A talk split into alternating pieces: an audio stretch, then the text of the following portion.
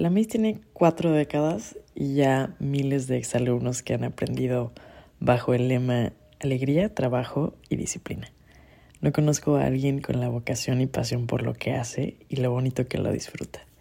Su kinder ha visto crecer a muchas generaciones paseándose en el mismo carrusel, pero ella nunca se imaginó que pasaría de decorar manualmente las libretas de las tareas a grabar TikTok y dar clase por internet. Se adaptó a aprender nuevas maneras de hacer las cosas después de la pandemia. Se echó un buen round también batallando con el cáncer y a pesar de sus últimas batallas sigue con una sonrisa y repartiendo un hi baby por todas las cuadras. Ya no hay parabólicas, pero es casi un sello de garantía identificar que la misa anda por ahí cuando escuchas un Hi baby, oh yeah, that's right, give me five.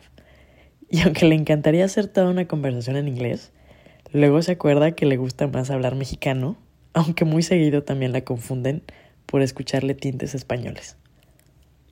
Está metida en todos los nexos eclesiásticos sabidos y por haber.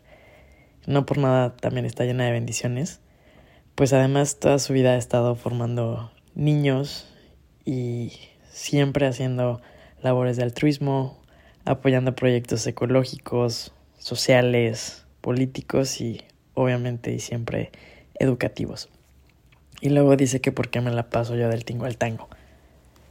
Y bueno, yo eh, cuando escogí mi carrera eh, y vivir fuera y meterme a múltiples proyectos que se salían de mi zona de confort y que he brincado mucho a lo desconocido o a caminos diferentes a los que ella caminó o pensó para mí.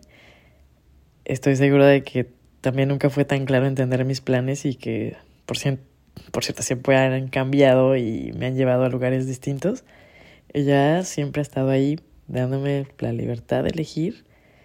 Híjole, y eso no se lo puedo dejar de agradecer nunca. Y si hay algo que atesoro y respeto y valoro siempre, justamente es la libertad de ser y de dejar ser. Me regaló al ser humano más divertido y hermoso que tengo por hermano. Y también ella tuvo que aprender a estar sola y a eh, también reconocer y ver que a veces el miedo sí existe, pero hay que brincarle y, y seguirle. Y bueno, también no está de más agradecerle por los pellizquitos enchilosos y los planes B y los innumerables libros de modales y cuentos para aprender a convivir que parece que van funcionando bastante bien. Y aunque nos ha tocado estar creciendo en la distancia, yo admiro su capacidad infinita de superarse, de regalar sonrisas que se contagian a cualquier rincón que se acerque, que jamás se le acaban las lunetas mágicas y los abrazos sanadores y que nadie saborea una sopa hirviendo o un té burbujeante y un cafecito como el cielo de bueno y sobre todo si se disfruta en santa paz.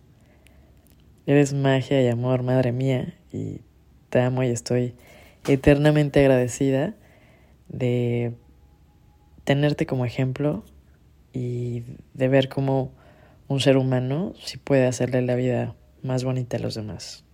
Tú brillas y haces brillar simplemente.